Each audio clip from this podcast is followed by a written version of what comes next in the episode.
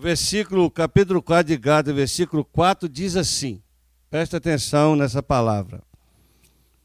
Mas vindo a plenitude dos tempos, Deus enviou seu Filho, Jesus Cristo, o Messias, nascido de mulher,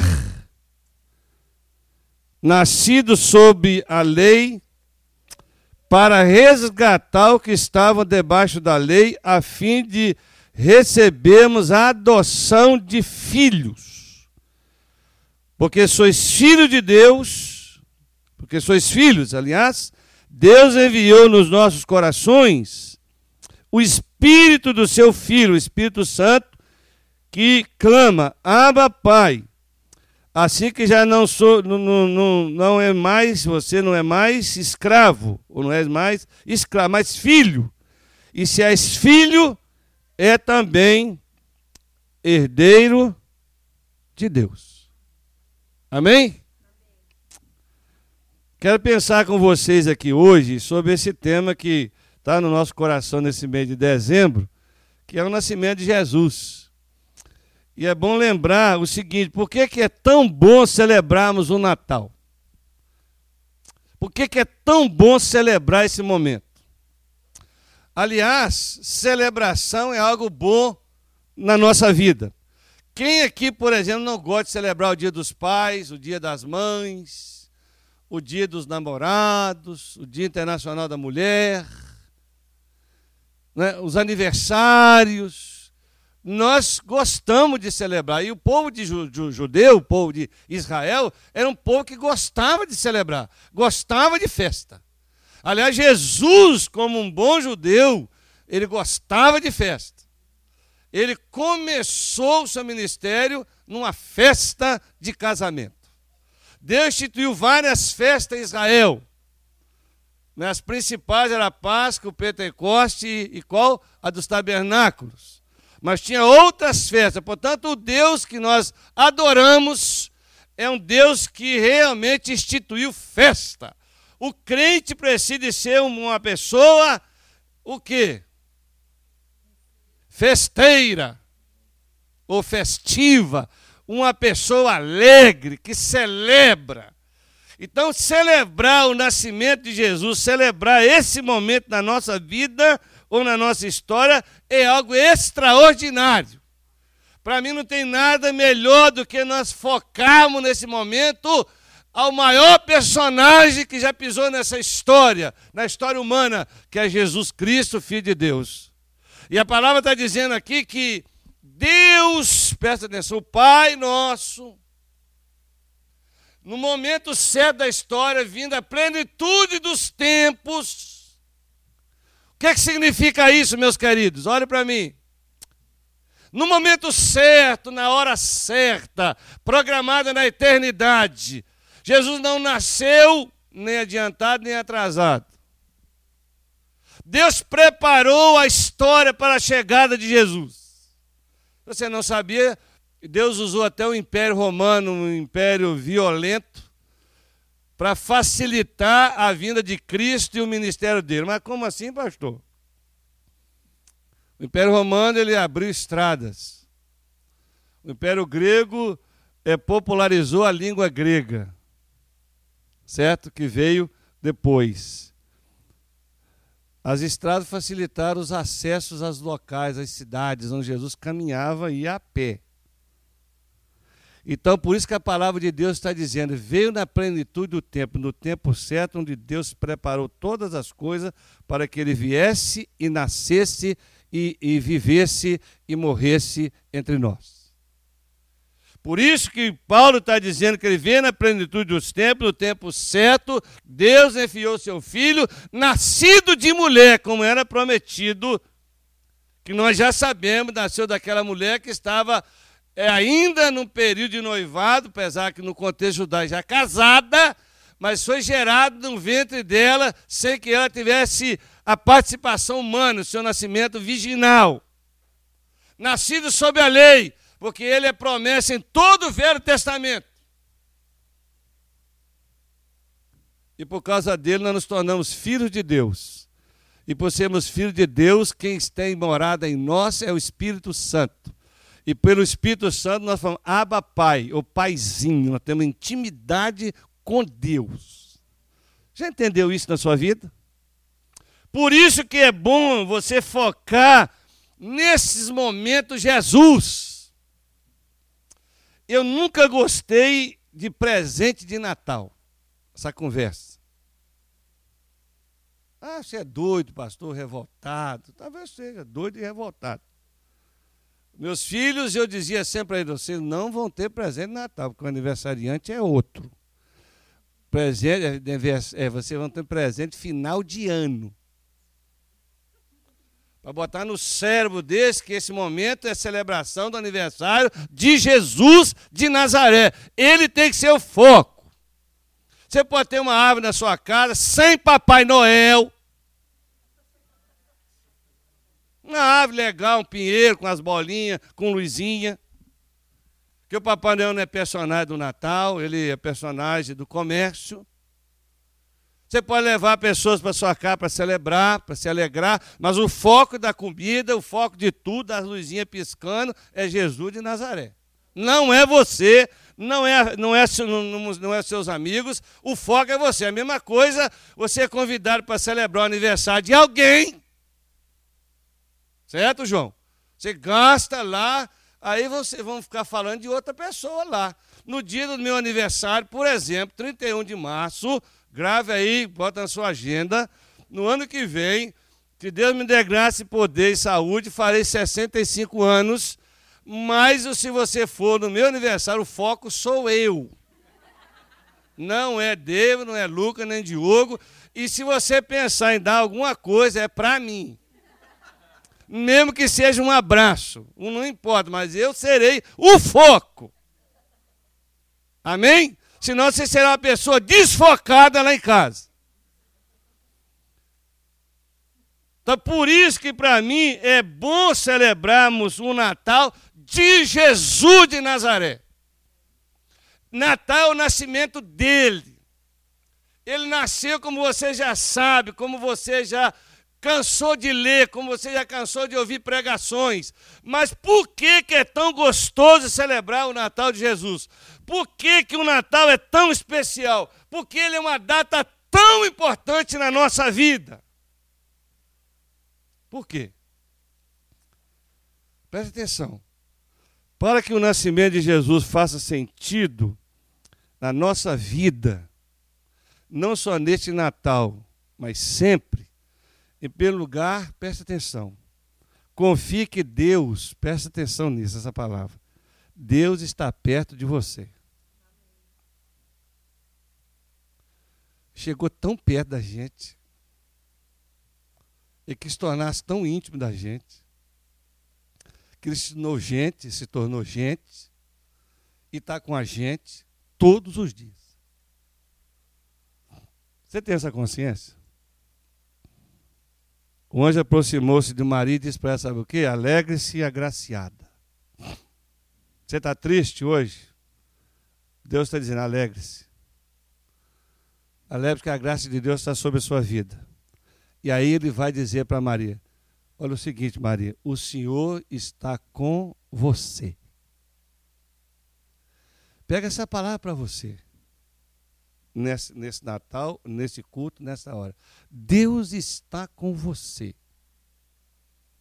Deus está na sua vida. Deus está presente, pertinho, mas passou tapete, tá perto. Aliás, ele decidiu ficar tão perto que nós tornamos morada dele. Já pensou nisso? Você é templo dele, habitação dele. Não há nenhum momento na sua vida que Deus, que Deus não está cuidando de você. Se alegre. Você, varão e varoa, que se alegre porque a graça de Deus está com você, a graça de Deus está na sua vida. E o Senhor está com você. Ele não está distante de você. Essa é a primeira mensagem do Natal. Ele decidiu habitar entre nós e em nós. Ah, pastor, mas tem momento que parece que Deus está tão longe da gente, não parece? A gente está passando uns desertos, clamando e nada responde. Pensa, pensa, no, pensa no seguinte: Ele está. Mesmo que você não perceba, Ele está. E Ele está preparando algo maior para você lá na frente que você não está vendo. Mas Ele está. Você acha que Maria estava entendendo o que, que o anjo estava falando com ela? Pensa aí, menininha de 14 anos, você está grávida, minha filha. Mas como que eu estou grávida? Não nenhuma relação sexual? Olha, você é uma menina crente, agraciada de Deus, e Deus está com você. Pronto, só isso. Uma outra coisa que eu quero colocar no seu coração, que o Espírito Santo vai colocar no seu coração, para você celebrar esse momento de maneira maravilhosa, é, descanse, preste atenção nesse, nesse verbo, descanse que Deus vai levar embora os seus medos. Quem aqui tem medo? Olha o que diz o anjo. Não tenha medo, Maria. Maria está amedrontada. Você foi agraciada por Deus. Querido, Maria estava vivendo aquele momento ali com apreensão, com temor. Nós também que estamos aqui sempre somos acometidos de alguns medos. E o que é medo, na verdade? É antecipar uma coisa ruim, ficar preocupado com ela de maneira desnecessária, apesar que tem medos que são bons. O medo pode servir para a gente de proteção, pode servir de aviso. É quando você fala, por exemplo, está vindo uma vaca em minha direção. Mas eu não estou com medo dela. Fica lá, pateta, lá que você vai levar uma chifrada, ou um leão está vindo, um leão, você tem que correr. Esse medo é protetor. Há medos que ajudam a gente a evitar o mal. Há medos que nos levam para Deus. Até isso. Nós estamos numa situação difícil, né, às vezes, na nossa caminhada, e aí nós lembramos que Deus pode estar com a gente naquela caminhada. Há medos que são ruins, por quê? Há medos que paralisam a gente. Quando nós, por exemplo, que temos medo, às vezes, do futuro, a grande maioria de nós aqui podemos pensar, você tem medo de morrer? Aí você vai dizer, cruz creve, até o sinal da cruz. Souza. Porque nós não gostamos de conversar esse assunto. Mas nós convivemos com esse assunto todo dia toda hora. E todas as vezes que a gente recebe a notícia que alguém morreu, não sei se acontece com você ou com, acontece comigo, eu ainda, eu penso assim, ainda bem que não fui eu, né? Mas tem uma outra vozinha que diz assim, mas a filha está andando. a sua ficha vai ser retirada. Quer dizer, vai chegar o seu momento. E nós, às vezes, temos muito medo desse momento na nossa vida. Por quê? Jesus não está em nós, você não o tem como seu Salvador e Senhor da sua vida, e às vezes esse medo paralisa você. Não tenha medo de nada disso. Continue vivendo as alegrias do Evangelho, alegria de ser esposo, de ser esposa, alegria de trabalhar, de estudar, este outro assunto não preocupa com ele, porque já está marcado o dia, já está marcada a hora, está tudo contratado a funerária, tudo está pago. Fica tranquilo. Desde que você esteja com Jesus na sua vida. Há medos também que levam as pessoas a tomar más decisões. É horrível. Cara, você fica numa situação tão aflitiva que você começa a tomar decisões doidas tomado de medo, de pânico, de pavor. Não tome decisões em momentos assim, porque se tomar vai ser ruim para a sua vida. Pastor, então como eu venço esses medos? Rapidinho. Primeira coisa, confie que Deus está no controle da sua vida. Confie.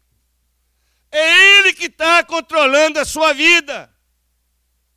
É Ele que cuida de você. Deus é maior do que todos os seus medos, do que todos os seus problemas. O salmista diz assim: quando eu estiver com medo, confiarei em ti. Em Deus cuja palavra eu louvo, em Deus eu confio e não temerei. Convicção que tem que ter na nossa alma. Tem, a situação está difícil, está apertada, está me causando aflições. Vou confiar em Deus. Entrega o teu caminho ao Senhor, confia nele, ele tudo fará. Isso é para um momento de angústia, de aperto, dificuldades. Senhor, a minha luz, a minha salvação, a quem temerei? Quem temerei? Você crê que Deus está no controle de todas as coisas, está protegendo você. Ele nunca vai abandonar você. Ele vai te encher de paz e de coragem, mesmo diante dos seus medos. Pois Deus não nos dá o espírito de covardia, mas de poder, de amor e de equilíbrio. O próprio Deus diz que está conosco todos os dias. Não te deixarei, nem te desampararei. Não precise temer, Josué, que eu estou com você.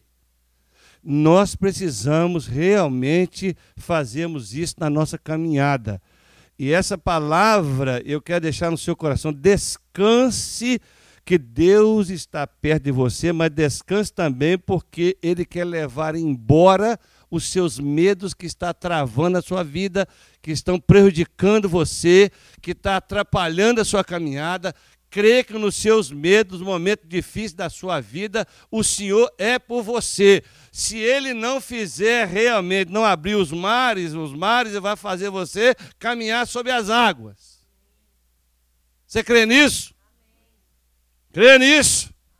Então, quando vier o aperto, a dificuldade, você diz assim: Olha, Deus, estou com o Senhor, confio no Senhor, declare isso. A notícia é ruim, a situação é complicada, mas eu creio em Ti, eu confio no Senhor o medo vai embora. E vai voltar aquilo, a minha paz vos dou. Não vou lá dou como o mundo a dá. Não se atemorize, não tenha medo. Você sabia que tem 365 referências bíblicas sobre não ter medo, não temer na Bíblia? Por que, que tem 365 vezes na Bíblia o não temer ou não ter medo? É um para cada dia. 365 vezes 365 65 dias no ano, então é um para cada dia, porque todo dia nós temos algum medo. Aí você pega os textos da Bíblia que fala desse assunto e todo dia você lê um. Acorde e lê esse versículo. Acorde, tem 360? Tem, pastor? Tem, meus queridos. Porque Deus estava tratando, talvez, dos maiores problemas humanos porque nós temos medos, às vezes, de muita coisa. Tem gente que tem medo de altura, medo de andar de avião. Esses medos assim, né? Medo de sair de casa, medo de casar, medo de sogra, de sogro, medo de tudo. É grande verdade. Nós vivemos assim. Mas o Senhor está dizendo: não tenham medo de nada.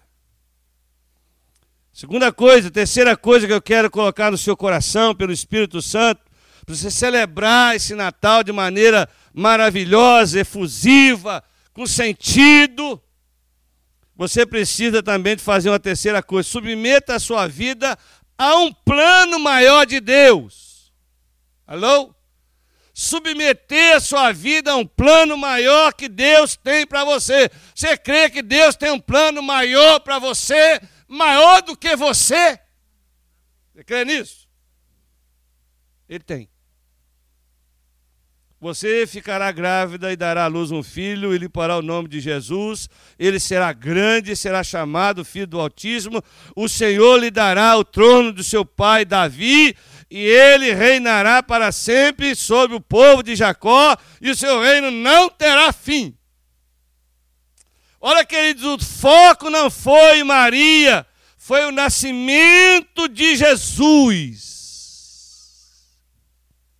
Algo que ela não esperava, o nascimento do Messias para eh, inaugurar o reino de Deus na terra. Deus está fazendo algo maior do que Maria podia imaginar na sua vida. Nunca Maria, nunca, presta atenção, nunca ela pensou, nunca ela sonhou, apesar de ser uma mulher serva de Deus, uma menina serva de Deus, que tinha esperança messiânica na sua vida, ela nunca pensou que ela seria a mãe do Messias. Você pode chegar no céu, correr atrás dela e perguntar: Olha, quando você estava casado com José ou antes, você pensou que você seria a mãe do Messias? Não, porque ela já estava noiva, ela ia casar. Que, que eu quero dizer com isso? Eu quero dizer para você que Natal traz essa mensagem, que Deus tem um plano maior para a nossa vida. Ah, pastor, eu acho que já estou aposentado na acho que Deus já fez tudo por mim, eu acho que tem nada mais para acontecer, estou só esperando a morte chegar. Não, não, não, não, não, não. Deus tem mais. Moisés, quando pensou com 80 anos que não tinha mais nada para fazer, Deus falou: tem uma obra para você fazer. Você vai lá no Egito tirar meu povo, com 80 anos de idade. Eu li há pouco tempo que Deus começa a fazer grandes obras, às vezes, na vida da gente, depois dos 60. Eu fiquei animado. Porque eu já sei que Deus já fez muita coisa na minha vida. Foi, se tem mais para fazer, eu estou agarrado. Então eu profetizei para eu ir até 100, 110 sem nenhum problema, não vou ter crise quanto a isso. Mas animado. Andando, mesmo que escoradinho na bengala, mas andando, não pregando, mas andando, vivendo naturalmente. Mas o fato é que os planos que Deus tem para nós é maior do que nós. Todos vocês que estão aqui, se nós tivéssemos tempo, Deus já fez algo na sua vida inesperado, que você nem orou por aquilo, que você nem sonhou por aquilo. E Deus fez.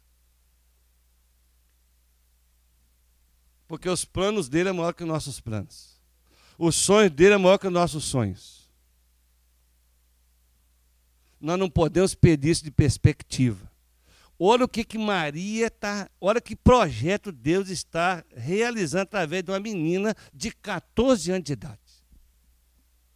Porque eu fico preocupado com algumas meninas na igreja que elas estão pensando em casar. Só nisso. Pensa nos projetos que Deus tem para a sua vida. Casamento vai vir no processo. No processo. Maria era uma mulher temente a Deus, uma menina temente a Deus, amava o Senhor, cheia de graça. Se você não for cheia de graça, cheia de Deus, não pode, não vai acontecer muita coisa na sua vida não. Bota isso na sua cabeça.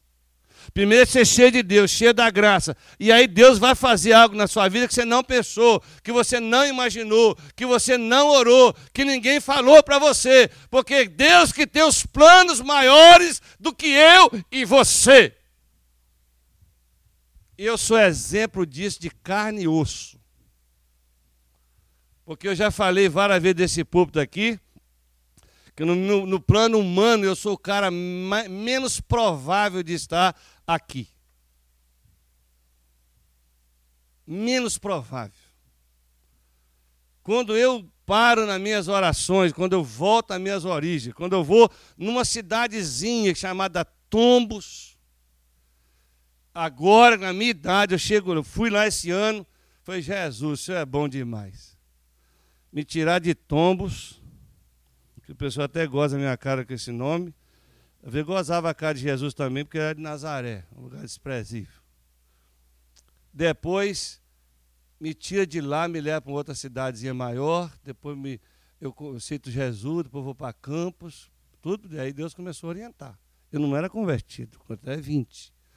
Aí Deus me, me eu vou para o ministério, solteiro, fico lá seis anos, numa cidade pequena, chamada Mantena.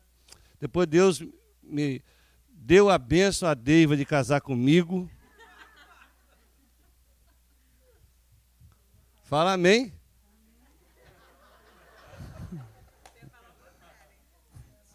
Eu sou o remidor dela.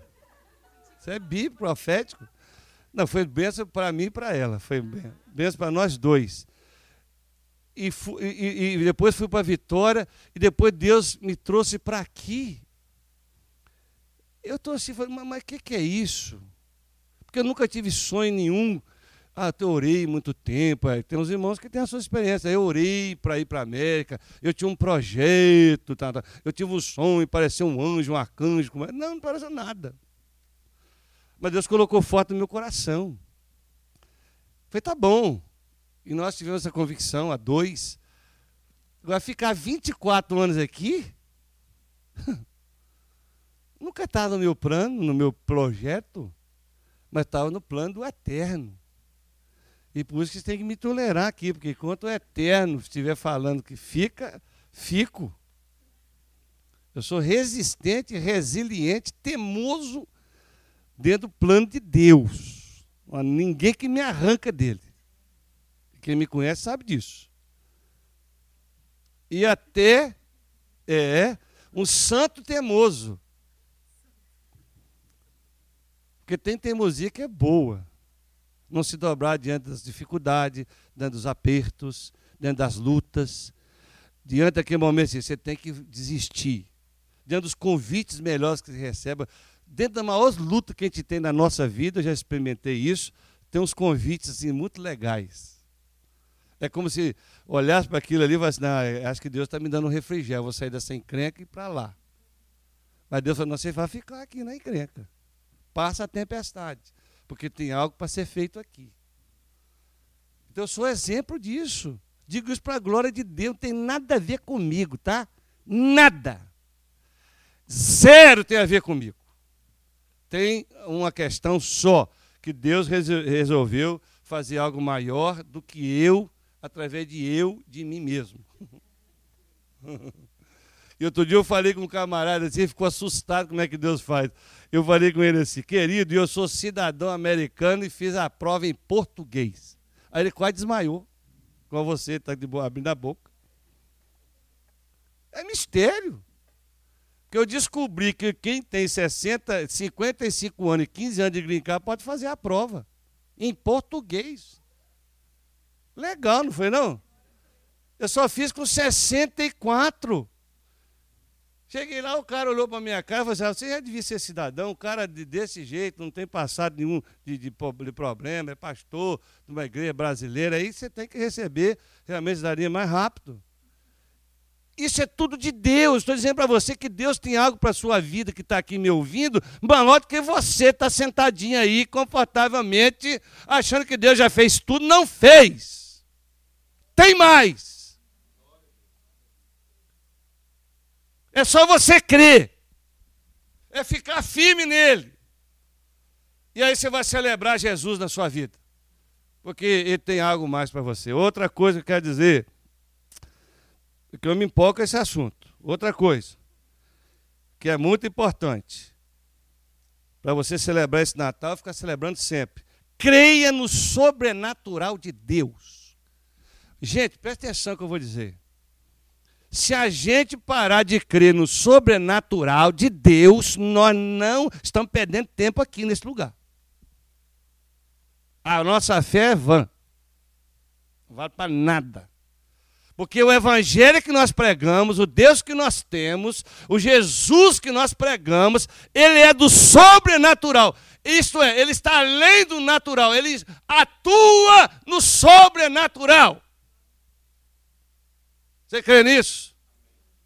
Há algo mais sobrenatural do que o nascimento de uma criança através de uma virgem de 14 anos?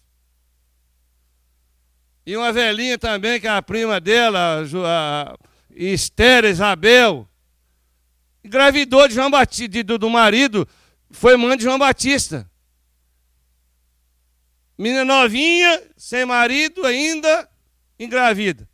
E a outra velhinha, acabou a esperança para os dois, Deus reativa os dois e abre o ventre de, de Isabel, e ela, estéril, certo? é mãe do profeta, último profeta da dispensação da lei, João o Batista, que veio fazer o caminho para chegar do Messias. Quer coisa mais extraordinária que essa? Aliás, você pode lembrar da irmã Sara também com 8, 90 anos. Já falei aqui. E quando o anjo fala, já meu, meu pai, meu servo Abraão já acabou. E não funciona mais. Ela falou isso, está lá no texto. E quando você continua lendo o texto, vê que Deus abriu a madre dela, mas quem estava ruim era ela, na verdade. Que Abraão, depois que ela morre, ainda casou com Setura, teve filhos e filhas. É, velho estava animado. É bruto. Porque Deus é um Deus de milagre. E nós temos que crer nisso que Deus é o Deus que faz o sobrenatural na nossa vida. Não há nada impossível para Ele. Quando Ele decide agir, olha, sai de fora. Agindo eu, quem impedirá? Se Ele é por nós, quem vai ser contra nós? Quem vai ser? O céu não está em crise, gente. Lá não tem problema, não ele, se ele decidir fazer algo na sua vida, preste atenção, ele fará.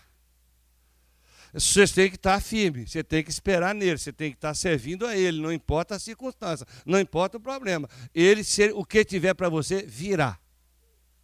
Vai acontecer. Mas, pastor, eu tenho orado tanto, eu tenho clamado tanto, tenho pedido pessoas para interceder. Não desanime. Eu não sei se o sobrenatural que você quer é algo que acontece na sua vida, não sei. Se é algo que aconteça na sua casa, eu não sei. Cada um tem o seu sobrenatural.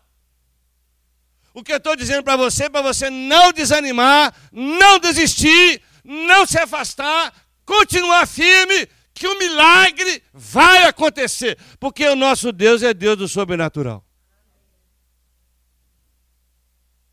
Você crê nisso? Eu creio de todo o meu coração. Nós somos um milagre nessa terra aqui. Essa igreja completou 37 anos, é um milagre aqui. Eu sei que ele é um milagre. Eu vivo esse milagre 24 anos aqui. E alguns irmãos aqui mais tempo do que eu. Tem irmãos que vivem mais do, do que eu a história. E tem uns que estão comigo 24 anos. Nós somos um milagre. E eu não, olha bem, eu não deixei de crer que Deus tem mais milagre para fazer. Não, eu não desisto, tem mais milagre. O que Deus já fez na sua vida tem mais por fazer. Não deixe de crer nisso. Para que essa celebração do nascimento de Jesus, do Natal dele, tenha sentido maior na sua vida, nesse Natal e para sempre, observe outra coisa. Obedeça ao Senhor antes mesmo de entender. O que, que é isso? Respondeu Maria. Mas não estava entendendo nada. Sou serva do Senhor. Olha bem. Que aconteça comigo conforme a tua palavra. E o anjo a deixou. Bendita é você entre as mulheres, e bendito é o filho que você dará à luz. Maria não está entendendo nada. É conversa de anjo, é conversa de gravidez. Ela é uma menina adolescentezinha, como é que eu vou explicar para todo mundo? Mas o texto diz assim, claramente, ela dizendo, eu sou serva de Deus. Presta atenção que eu vou dizer aqui. Nós temos muita gente na igreja, muitos membros de igreja, certo? Poucos servos. Na igreja vê nós que somos clientes e exigentes. Poucos servos. Nós reclamamos, nós cobramos, certo? Não gostamos disso, não gostamos daquilo, piriri, paroró, papapá, papapá. E servimos pouco. Você não foi chamado por Jesus para estar na igreja, para servir a Deus, para ser cliente, foi chamado para ser servo. Você já ouviu essa frase? Quem não vive para servir? Hã? Aqui você está para servir. Servir a Deus e as pessoas. Você, você reclama do abraço que você não recebeu, mas você não abraça ninguém. da atenção que você não teve se você não dá atenção a ninguém. Aqui você não está para isso. Você está para servir. Todos nós somos servos um dos outros. Todos que estão aqui, que são membros dessa igreja, e você que está aqui, que vai ser membro também, vamos profetizar isso, será bem-vindo, é para servir. Ela, quando ouve tudo que estava muito estranho, ela obedece porque ela era serva do Senhor. Nós somos cheios de frescor hoje. Nós somos cheios de mimimi, de milim, não sei o quê, bim, bim. E servimos pouco. O que dá validade à nossa vida, o que engrandece um ser humano que ama a Deus é servir. Tanto que Jesus diz assim: Eu vim para ser servido. É? Não, eu vim para servir. Servir. E nesse exemplo de servir, lavou os pés dos discípulos. Você não entende Jesus até o momento que você tem um coração de servo ou de serva. Por isso que Maria diz: aqui está a serva do Senhor. Eu sou serva do Senhor. Agora vai acontecer comigo conforme a tua vontade. Porque um servo obedece o Senhor. Certo? Enquanto você for serva e serva do Senhor, presta atenção, você vai ter ouvido a voz dele, vai obedecer o que ele determinou para você. Você crê nisso? Amém? Amém mesmo? Então disse Maria: Minha alma engrandece, olha bem, olha que coisa maravilhosa. Ao Senhor, e meu espírito se alegra em Deus meu Salvador, pois atentou para a humildade da sua serva. Agora em diante, todas as gerações me chamarão de bem-aventurada. Maria reconhece que Jesus é o que dela? Salvador. Não há Natal se você não crê que Jesus é a única oportunidade para a sua salvação. Mas o pastor está dizendo que Maria, a mãe de Jesus, ela celebra Jesus como seu Salvador? Sim. Porque ela não é salvadora. Ela é mãe do Salvador. A mãe não salva, quem salva é o filho. Já ouviu isso? Não há Natal, não há celebração de Natal na vida de, de uma pessoa que não tenha Jesus como Salvador. Ele é o Salvador.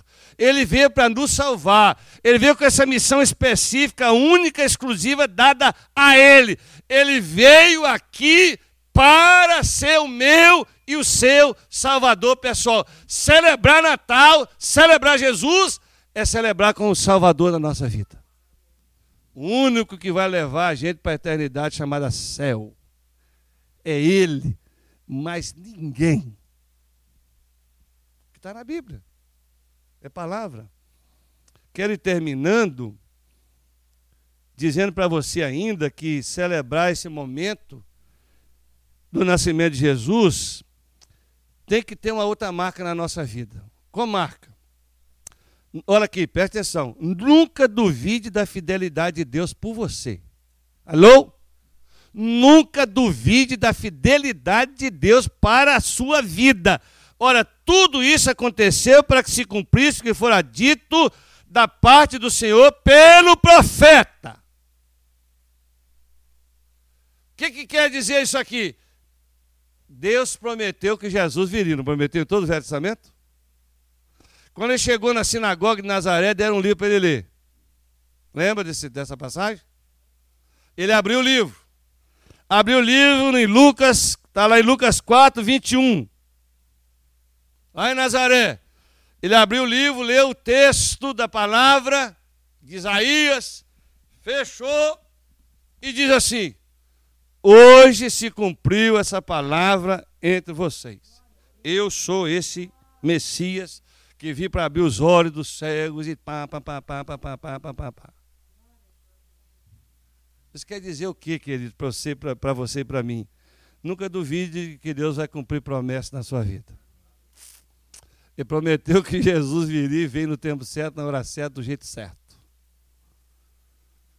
Deus jamais falha. Se ele te prometeu, vai cumprir. O grande problema hoje, presta atenção, é que nós ouvimos muita gente falar muita coisa com a gente. Tem profetas e profetadas. Já ouvi muita profetada. Mas presta atenção que eu vou dizer aqui com todo respeito. Eu sei que Deus fala pela boca de muita gente ainda hoje. Mas sabe como é que Deus fala muito mais com a gente? Sabe como é que ele fala? Através do Espírito Santo que está em você. Quer ouvir Deus falar o que você tem que fazer? Fica quietinho, num lugar. Fala, Deus, eu estou precisando da resposta do Senhor. O Espírito Santo vai fluir, vai falar. Ele pode falar na palavra. Sabia? Espírito e palavra. Pode falar através de um irmão também, eu creio nisso, não, não é um problema. Fala. Mas cuidado com as profetias e os profetas. Cuidado. Tem muita gente falando aí, achando que é boca de Deus para nós, e não é. Tem gente que eu já convivi e sei que diz que eu estou falando, que está aqui na América, guiado por profeta, por profeta no Brasil, manda uma oferta todo mês para ele ou para ela. Tome cuidado com isso. Muita gente já deu tanta profetada a respeito do meu ministério, da minha vida, e eu estou em pé até hoje. Que eu não ouço esses profetas. Eu sei discernir muito bem aquilo que é de Deus e o que não é de Deus. Por isso que o dom que falta na igreja, que nós temos que ativar ele cada dia mais, e na sua vida, é o dom de discernimento. Porque tem muitos demônios profetizando. Tem muitos demônios falando através de boca de pessoas que não têm nenhuma autoridade para falar. Mas tem pessoas sérias também. Que quando você sabe que é de Deus, vai cumprir. 100%. Uma pessoa que chega perto de você assim, olha, você, eu sei que Deus está me revelando que você está tendo alguns problemas, algumas dificuldades assim. Não vai falar nada. Porque todo mundo tem. A penca de problema que tem aqui, todos nós. Reunir nossos problemas todos aqui, quem é só a cruz. Agora, falar com você exatamente assim, ó, no dia 21 de tal mês vai acontecer tal coisa, Deus vai te fazer uma surpresa X e fala tudinho, aí você escreve, se acontecer tudo 100%, é boca de Deus. Porque o capeta não sabe o futuro. É burro também, só sabe o passado. Porque quem sabe as coisas do futuro é só o Espírito Santo. É só Deus que é onisciente, onipresente, onipotente. É unitor, é só Ele que é único. O outro lá é um caído, um derrotado, que já está derrotado, a Bíblia diz, e nós ficamos com medo dele. Mas está derrotado que é maior que está em nós do que está nele, no mundo. Então creia que creia de todo o seu coração, nunca duvide que Deus é fiel, mas não cante só isso não. Creia que ele vai cumprir o que deseja para você, os planos que ele tem para a sua vida. Se ele falou, vai cumprir. E ele não demora, bota isso na sua cabeça. Ele age no tempo dele. Porque às vezes não chegou a bênção na sua vida ainda, porque você não vai aguentar. Você vai ficar sem vergonha, vai até afastar do Senhor. Então ele bota dificuldade para você ficar nos pés dele. Ah, pastor, você crê que Deus quer me prosperar materialmente? Eu não creio na teologia da prosperidade, que não tem base bíblica. Mas eu creio que Deus quer colocar alguns membros dessa igreja com mais dinheiro. Mas eu oro para que você fique com mais dinheiro, mas com mais fé ainda do que dinheiro que Deus te enriqueça, que Deus te dê bens materiais, mas você investir na obra. Ah, é, pastor? É, porque nós podemos construir um terceiro andar desse prédio aqui com o seu dinheiro, que não é seu coisa nenhuma. É Deus que te dá força para o trabalho. Eu creio nisso. Eu creio. Fiz até uma planta, a cidade até aprovou, porque eu, acredito mesmo. Eu acredito. Pode, pode não acontecer agora, mas pode acontecer daqui dois anos ou três, pode acontecer depois que eu não estiver mais aqui. Mas eu creio que Deus pode cumprir essa promessa. E Deus, eu creio que Deus pode abençoar grandemente a sua vida. Mas você continuar fiel a Ele, firme nele, porque para não viver aquela historiazinha que o cara vinha para a igreja maravilhosamente quando vinha a pé. Aí Deus deu uma bicicleta a ele e começou a desviar. Aí deu um carro para ele, ele falou: ninguém é de fé, tem que ir para a praia. No domingo. O carro. Não vinha para a igreja. Então, parece que Deus vai acrescentando coisa na vida de alguns, eles vão afastando do Senhor. Isso não é, não é coisa boa. Porque não continua fiel, seguro nele. Então eu creio na fidelidade de Deus, eu creio que aquilo que ele promete, ele cumpre, e creio que as promessas que ele tem para a sua vida, ele vai cumprir, e aquilo que não aconteceu na sua vida também, eu creio que não chegou ainda o tempo, mas vai chegar.